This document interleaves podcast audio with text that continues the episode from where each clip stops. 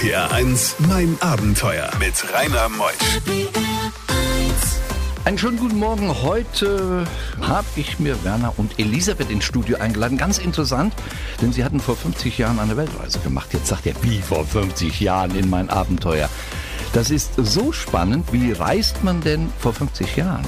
Ohne WhatsApp, ohne Internet, Papiertickets, die noch so dick waren wie ein halbes Buch. Ach, das wird spannend. Die ganze Welt erleben heute mit Elisabeth und Werner. RPR 1, mein Abenteuer, wird präsentiert von First Voucher, das Shopsystem für den Verkauf von Gutscheinen und Tickets. Mehr Infos unter firstvoucher.com. RPR 1. Die beste Musik für Rheinland-Pfalz. RPR 1, mein Abenteuer mit Rainer Meutsch. So, der Werner ist bei mir. Werner aus Neuwitt. Hallo Werner. Hallo. Da ist er Lehrer gewesen und das noch im Fachbereich Erdkunde. Richtig. Idealer geht's ja nicht und hat seine Frau in Paraguay kennengelernt. Genau so ist das. Was für ein Einstieg, ja Werner. Das stimmt, das stimmt. Warst du denn damals, so vor 50, 55 Jahren schon der Traveler gewesen? Bist schon gereist? Ja, ich hatte vorher schon einige Touren hinter mir. So bin ich nach dem Abitur erstmal mit einem Freund und meinem Bruder nach in Griechenland und in die Türkei haben dort jemanden getroffen, der in Indien war und 73, zwei Jahre später, da mit meinem Bruder und ebenfalls einem anderen Freund, haben wir eine Tour nach Indien gemacht. Auf dieser Tour haben wir jemanden getroffen, der in der Sahara war und dann haben wir gesagt, ach komm, haben wir 75 dann eine Tour durch die Sahara gemacht, hin und zurück, drei Monate. Die war ebenfalls sehr abenteuerlich und wie das so üblich ist, haben wir da jemanden getroffen, der in Südamerika war. Ja, und dann haben wir gedacht, okay, fahren wir halt mal nach Südamerika. Und da bin ich dann mit einer Studienkollegin nach dem Studium mal für ein Jahr nach Südamerika und habe dann da und wollte dann da eine Examensarbeit schreiben, die ich auch geschrieben habe. Und auf dieser Reise habe ich dann meine Frau kennengelernt. Unglaublich. Also heute ist es ja Instagram und Parship und wo man sich überall kennenlernt und Internet vor allen Dingen. Und du machst nur über Reden. Dahin, dahin, dahin. Mit der Studienkollegin warst du unterwegs. Doppelzimmer oder Einzelzimmer? Einzelzimmer. Gut. Hätten wir das geklärt und dann kam Paraguay in dein Leben und auf der, oder ihr wolltet heiraten, habt Geldgeschenke Richtig. angefordert und war da schon der Plan Weltreise? Ja, die Weltreise war klar, weil äh, nach dem Ende des Studiums, also ich meine Examensarbeit abgegeben habe, das Studium halt hinter mich gebracht hatte, bekam er zu der damaligen Zeit als Lehrer eine Referendarstelle erst frühestens ein Dreivierteljahr nach dem Studium. Und da haben wir gesagt, was sollen, sollen wir zu Hause ein Dreivierteljahr rumsitzen? Wir hatten Geld zusammengespart, haben gesagt, machen wir eine Weltreise, wenigstens mal für kurze Zeit fahren wir nach Südamerika, besuchen die, meine Schwiegereltern und fahren von da aus mal in die Südsee nach Australien und gucken mal, wie sich das weiterentwickelt. Und dann hat sich das zu einer Reise entwickelt, die zweieinhalb Jahre gedauert hatte weil es so schön war. Wir waren auf Reise drin, haben uns einfach treiben lassen. RPR 1, mein Abenteuer. Der letzte Satz von Werner Nink aus Neuwied war, wir haben uns einfach treiben lassen. Damals gab es die D-Mark. Es gab Traveler-Checks, kaum Kreditkarten, das war ja alles vor 40 Jahren noch nicht en vogue. Und ihr seid dann nach Südamerika. Deine Frau sprach Spanisch. Wie hast du denn damals Paraguay erlebt? Das war ja euer erstes Ziel, glaube ich, auf eurer Weltumrundung, gell? Äh, wie gesagt, ich habe meine Frau bei der ersten Reise, als ich die Examensarbeit geschrieben habe, in Paraguay kennengelernt. Und als ich das erste Mal äh, in ihr Dorf oder in ihre Stadt kam, das war bei den Mennoniten, eine Mennonitenkolonie, und am Abend da war, äh, habe ich zu meiner Kommilitonin gesagt, also hier brauchen wir nicht lange zu bleiben, denn äh, ohne Auto kam man da nicht weiter, öffentlichen Nahverkehr gab es nicht und wir konnten uns also nur praktisch in dem Ort bewegen. Und so hat man beschlossen, eigentlich am nächsten Tag mehr oder weniger wieder wegzufahren. Da kam aber ihr Vater, äh, von dem ich eine Adresse hatte, der uns auch eingeladen hatte, dahin zu kommen, an und sagte, nee, nee, meine Tochter hat noch ein Haus, da könnt ihr gerne übernachten, das ist kein Problem. Und auf diese Art und Weise lernte ich meine meine Frau dann kennen. Und dann sind wir halt doch noch ein paar Wochen da geblieben und haben dann mit ihr zusammen ein paar tolle Touren da, speziell im Chaco in Paraguay unternommen. Wo hat man sich eigentlich damals die Reiseinformationen hergeholt? Wo man hin will, wo man hin muss, was man sehen muss, Machu Picchu etc. Woher wusstest ihr denn das alles? Also einerseits aus Reiseführern, South American Handbook zum Beispiel für Südamerika oder Lonely Planet und andererseits natürlich von Informationen von Leuten, die vor Ort schon waren. Denn unterwegs hat man immer wieder auf in sogenannten Hotspots Leute getroffen, die halt schon mit dem Rucksack unterwegs waren. Das war damals gang und gäbe und man hatte also immer in netten Hostels Leute getroffen, die halt dann einem Informationen von den entsprechenden Reisezielen gegeben haben oder gesagt, Mensch, fahr mal dahin, das war so und so schön und so weiter und so fort. Also von daher hat die Information äh, mittels Mund-zu-Mund-Propaganda bestens funktioniert. Und die Fotoapparate, waren die digital damals schon? Nein. Nee, nee, nee, nee, das war alles mit Dias noch. Und die, die werden zurzeit alle gerade digitalisiert. Das ist eine gute Gelegenheit, das Ganze jetzt zu machen. Bei diesen Geschichten hält die Welt den Atem an. RBR1, mein Abenteuer mit Rainer Meutsch. Es ging ja dann, nachdem ihr Südamerika erlebt habt, ihr seid auf einer Weltreise, die ist schon lange, lange her, aber wir wollen heute mal erzählen unseren Hörern und Hörerinnen, einfach wie es so war, damals zu reisen. Dann seid ihr nach, Indo nach, nach Neuseeland auch gereist. Wo holte man sich da die Informationen her? Ging man in ein Reisebüro hinein? Wann geht ein Schiff oder ein Flug nach Neuseeland? Wir sind also nach Neuseeland geflogen, indem wir in äh, Chile in eine Reiseagentur gegangen sind, uns ein Flugticket geholt haben mit der Bedingung, möglichst viele Südseeinseln äh, auf dem Weg nach Neuseeland anzufliegen. Und wir hatten einen, äh, netten Reisebüroleiter, der uns da sehr geholfen hat, hat ein Ticket ausgestellt und das ging über die Osterinseln, erstmal nach Tahiti und von da aus weiter über Fiji nach ähm, Neuseeland. Und als wir dann in Tahiti angekommen sind, muss man Ticket umschreiben, weil die dort sagten, nee, nee, das ist in dieser Form nicht gültig. Das war ein sogenanntes Mileage-Ticket, sodass wir hingehen konnten und uns noch selbst verschiedene andere Inseln dazu buchen konnten, wie zum Beispiel die Cook-Inseln, Tonga und so weiter. Und auf diese Art und Weise haben wir dann Inselhopping bis nach Neuseeland gemacht. Wir sind in Neuseeland angekommen und in Neuseeland, okay, da war kein Problem, da Informationen zu bekommen, wiederum in Hostels, wo man genügend Reisende traf. Und natürlich gab es auch für Neuseeland entsprechende Reiseführer, wo man äh, gute Informationen bekam. Und in Neuseeland sind wir dann in der Regel immer äh, mittels Daumen waren wir unterwegs und haben halt mehr oder weniger Anhalter. äh, per Anhalter sind wir dann durch Neuseeland gefahren und haben auf diese Art und Weise Neuseeland kennengelernt. Und es hat geschneit. Ihr seid doch mal eingeschneit in Neuseeland. Ja, da waren wir oben, äh, haben wir eine Wanderung gemacht. Das war unten im Lake District, also auf der Südinsel, im südlichen Teil der Südinsel, wo wir mal äh, auf eine Hütte gehen wollten. Da haben wir auch Informationen bekommen, wo die war und wie man da hinkommen konnte. Und da haben wir dann die Nacht verbracht und am nächsten Morgen, es war, wann war das? Ich glaube, Ende November. Also praktisch noch äh, am Ende des Frühlings und da fing es an zu schneien. Wie sah denn damals ein Flugticket eigentlich aus? Ein Flugticket war wie ein Buch mit sieben Siegeln, hätte ich fast gesagt. Also eine Broschüre mit mehreren, vielen Blättern, wo jeweils immer drauf stand, von wo bis wo man hinfliegen konnte. händisch. Richtig, wurde alles händisch Das mehr oder weniger. waren noch Zeiten. Das ne? waren Ingo, schöne Zeiten. mein Techniker, da war es noch nicht auf der Welt, wie es die Tickets gab. Gleich kommt Elisabeth und warum sie nicht dem Schönheitsideal der Menschen von Tonga in der Südsee entsprach, das erfahren wir gleich. RPR1, mein Abenteuer around the world. Die packendsten Stories von fünf Kontinenten. Tonga, Südsee, Fidschi, Tahiti, das sind ja alles Namen, die ja, die, die zergehen einem auf der Zunge. Und da waren sie gewesen. Elisabeth und Werner Nink, Hochzeitsreise. Vor mehr als 40 Jahren haben sie eine Weltreise gemacht und landeten dann auf Tonga. Und du, Elisabeth, entsprachst nicht dem Schönheitsideal der Menschen von Tonga. Und du bist so eine schöne Frau. Warum entsprachst du denn nicht diesem Schönheitsideal?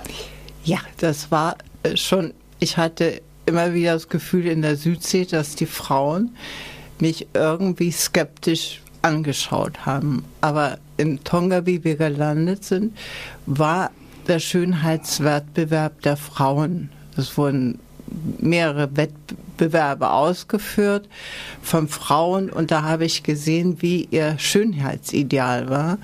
Und die waren noch in riesige Matten eingewickelt. Und ich stand da und habe diesen ganzen Korso zugeguckt. Wie, die waren in Matten eingewickelt, die In Frauen? Strohmatten. Ach so. so. Gottes Willen. Zusätzlich noch. Und wurden dann in so Kutschen durch die Straßen gefahren. Auf jeden Fall war es ein, ein, ein, ein sehr äh, schönes Spektakel. Und dann kamen äh, Frauen und äh, zeigten immer so auf äh, äh, uns und haben gekichert und gelacht. Und ich habe dann gefragt, was los ist. Und dann kam eine Ältere und hat meinen Arm gekniffen und da hat er gesagt, du wirst nie auf diesem Korso oben sitzen und du wirst auch nie Kinder bekommen. Du bist viel zu dürr, du bist keine Schönheit. Schönheit.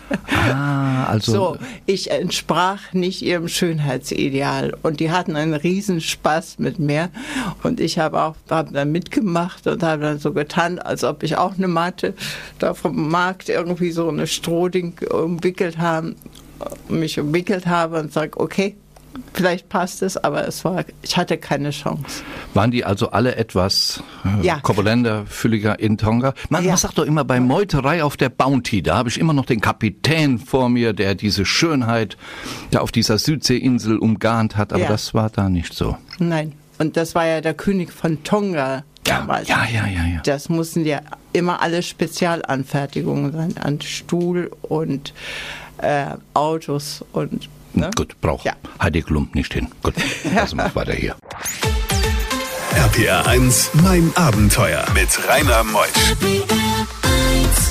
Wir haben kurz nach elf und wir haben zwei nette Gäste hier aus Neuwied, Elisabeth und Werner Nink und beide waren vor 40 Jahren auf einem mehrjährigen Abenteuer. Sie hatten die Hochzeitsreise vorgehabt, die Welt zu erleben, ein Jahr lang. Daraus wurden natürlich zweieinhalb Jahre, wie so junge Menschen sind, planlos einfach in der Weltgeschichte rum. Was ist aus ihnen geworden? Vieles. Und davon erzählen wir heute in mein Abenteuer.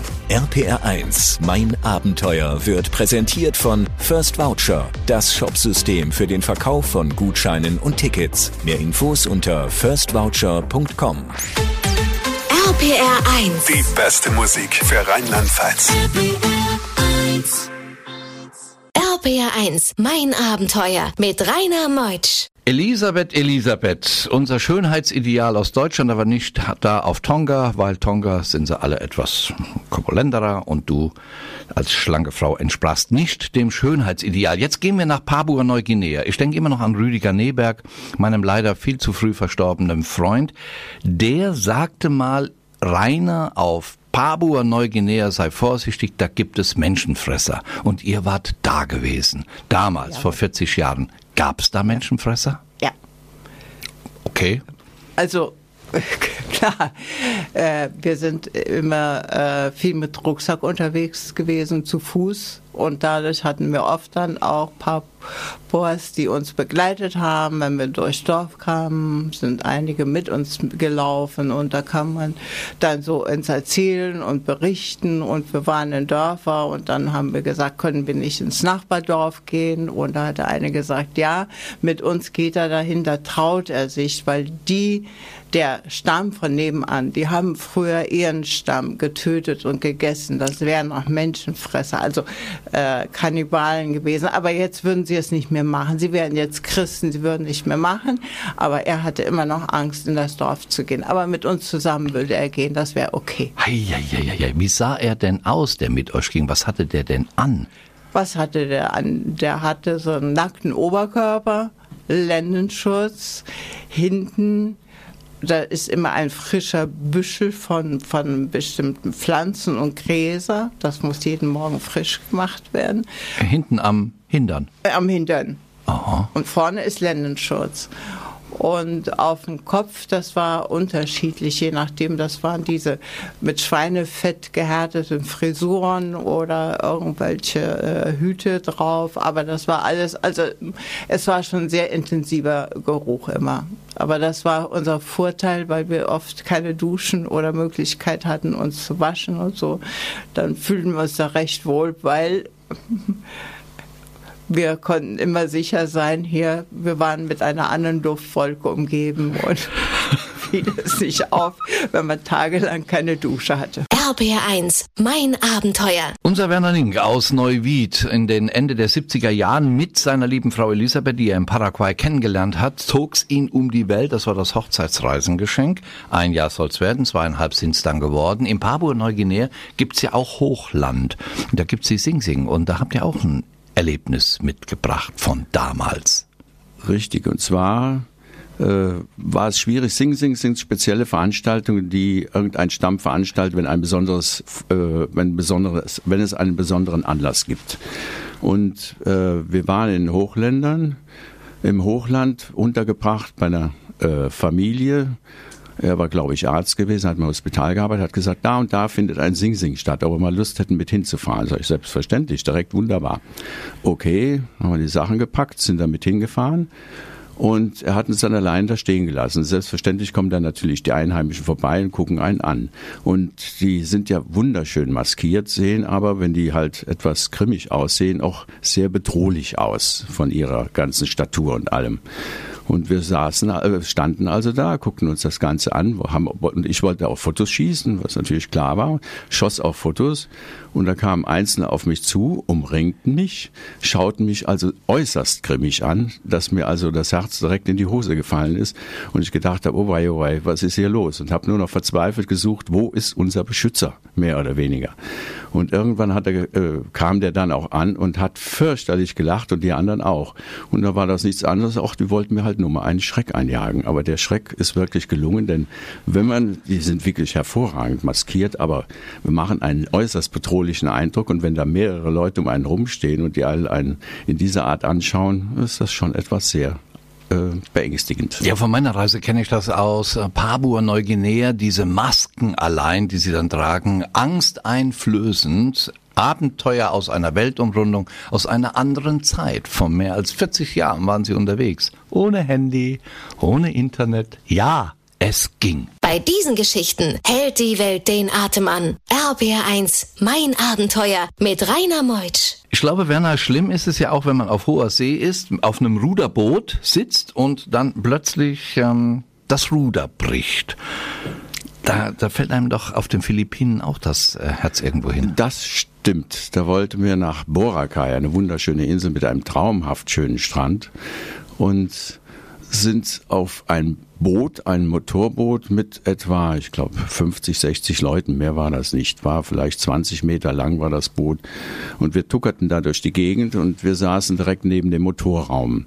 Und auf einmal stellten wir fest, okay, die Klappe ging auf und es ging einer runter und der fing schon mal an, mehr oder weniger Wasser aus dem Motorraum rauszuschippen, dass wir gedacht haben, okay, hier ist irgendwas faul. Und irgendwann ging dann auf einmal gar nichts mehr bis wir feststellten, mehr oder weniger das Ruder ist irgendwie eingeklemmt oder sonst irgendwo. Und das Schiff war man praktisch manövrierunfähig in einem wohlgemerkt haiverseuchten Gebiet. Der wir sahen zwar das Ufer, was ein paar hundert Meter weiter entfernt war, aber Steilufer. Und wie gesagt, der Seegang war auch nicht ganz ohne. Mir wurde zu diesem Zeit, ich wurde so halb seekrank, habe das nur noch so etwas im Unterbewusstsein mitbekommen und im Grunde genommen mit dem Leben schon abgeschlossen, weil ich gedacht habe, also wie die aus dieser Nummer raus wollen, ist mir ein absolutes Rätsel. Die haben also weiterhin aus dem Motorraum Wasser gesch äh, geschaufelt, damit der nicht unter Wasser gerät. Und der Bootsführer ist dann aber abgetaucht, runter zum Ruder, äh, zum Ruder abgetaucht und hatte versucht, das Ruder zu reparieren und hat das tatsächlich geschafft. Mit natürlich mehreren Versuchen. Das dauerte also nicht nur Minuten, sondern eine halbe Stunde oder Stunde oder noch länger. Das weiß ich heute leider nicht mehr. Auf jeden Fall weiß ich nur, ich hatte in diesem Moment mit dem Leben abgeschlossen, weil ich davon ausgegangen bin, also das kriegen die garantiert nicht mehr repariert. Nein, nein, nein. Im nächsten Talk gleich seid ihr mit einer Propellermaschine unterwegs und da gab es dann auch ein Desaster glaube ich. Gell? Das stimmt. Und zwar waren wir, das war in Südamerika gewesen, in Bolivien. Dort hatten wir eine Reise gebucht von Trinidad im Beni, das ist im Nordosten von äh, Bolivien, und wollten runter nach Santa Cruz fliegen. Und unterwegs sahen wir, wie ein Propeller ausgefallen ist und auch noch mehr oder weniger dann das Öl ausgelaufen ist. Aber ah, wunderbar für einen Piloten. Mann, Mann, Mann, Mann, Mann. Jetzt machen wir ein paar Takte Musik, dann kommt Verkehr und noch ein bisschen mehr und gleich sind wir wieder da. RP RPR1. Mein Abenteuer Around the World. Die packendsten Stories von fünf Kontinenten. Der Flugzeug fast Absturz, also ist ja wieder gut gegangen. Der Propeller fällt aus. Na, dafür hat man ja noch einen zweiten. Öl tropft ein bisschen. Na ja, mit ein bisschen Öl ging es auch noch. Wie ging es denn aus bei dem Motorausfall in also, Bolivien? Zum Glück, äh, wie gesagt, der eine Propeller ist ausgefallen und der andere konnte dann noch im Gleitflug so weit fliegen, dass er mehr oder weniger bis zum Flughafen kam, dort sicher landen konnte und anschließend haben wir dann gesehen, wie die dann am Propeller da rumgefummelt haben, um das ganze Ding wieder mehr oder weniger in Ordnung zu bringen. Also es ging gut aus, aber auch da, wenn wir halt mitten über dem Dschungel waren äh, Und da habe ich mir auch gedacht, wenn man hier wirklich abstürzen sollte, wie man aus dieser Nummer rauskommt, das dürfte schwierig werden. Ihr werdet heute nicht Gäste in mein Abenteuer. Was ist denn so das Resümee von so einer Reise, wenn man zweieinhalb Jahre damals um die Welt reiste, vor länger, vor mehr als 40 Jahren? Also einerseits hat man wahnsinnigen Erfahrungsschatz, den man da hat, wunderschöne Erinnerungen und ich muss nochmal sagen, die schönen Erinnerungen überwiegen bei weitem. Man nimmt das ja alles etwas sehr gelassen und vor allen Dingen muss ich sagen, ich bin froh, dass wir es in der Jugend gemacht haben, weil solche Reisen macht man in der Jugend. Also im heutigen Alter, wenn ich drüber nachdenke, was wir damals gemacht haben, würde ich sagen, nee, also so eine Nummer würde ich heute garantiert nicht mehr machen, weil das wirklich viel zu gefährlich oder zu anstrengend wäre. Auf jeden Fall hat man wahnsinnigen Erfahrungsschatz, zehrt wahnsinnig von dieser Reise für ein Leben lang, weil man eben aufgrund der wunderschönen Ereignisse sich in jeder Situation daran zurückerinnern kann und das als positive Verstärkung nehmen kann. Und neben natürlich dadurch, dass man kulturell sehr viele äh, Erfahrungen gemacht hat mit anderen äh, Völkern, ist man natürlich im Grunde genommen sehr weltoffen. Tja, und wir, dann hast du auch gesagt, wir hatten das Glück zu reisen, als das Reisen noch ziemlich sorglos war. Gell? Das stimmt. Damals war ja von der Weltbevölkerung her gesehen noch wesentlich weniger Bevölkerung auf der Erde und das war also wesentlich, mein ich, entspannter reisen konnte, als das heute der Fall ist. Danke auch an euren Sohn, ich glaube Michael heißt er, gell? Martin. Der, der, Martin, wenigstens was mit M. Er lebt in München, hört Richtig. die Sendung Mein Abenteuer und hat euch motiviert, Gäste zu sein in mein Abenteuer. Danke an ihn, danke an euch, dass ihr da wart, von diesen Reisen damals ohne Internet zu erzählen. Auch damals war es möglich. Apropos Internet, das ähm, Magazin Mein Abenteuer wird ja präsentiert vom First Voucher. Das ist ein Shopsystem für den Verkauf von Gutscheinen im Internet. Man kann also bei First Voucher Tickets bekommen, Gutscheine, Hotels und Organisationen. Schaut euch das einfach mal an unter www.firstvoucher.com. Ich bin der Rainer Meutsch, wünsche euch einen schönen Sonntag. Wir hören uns nächste Woche wieder. Tschüss.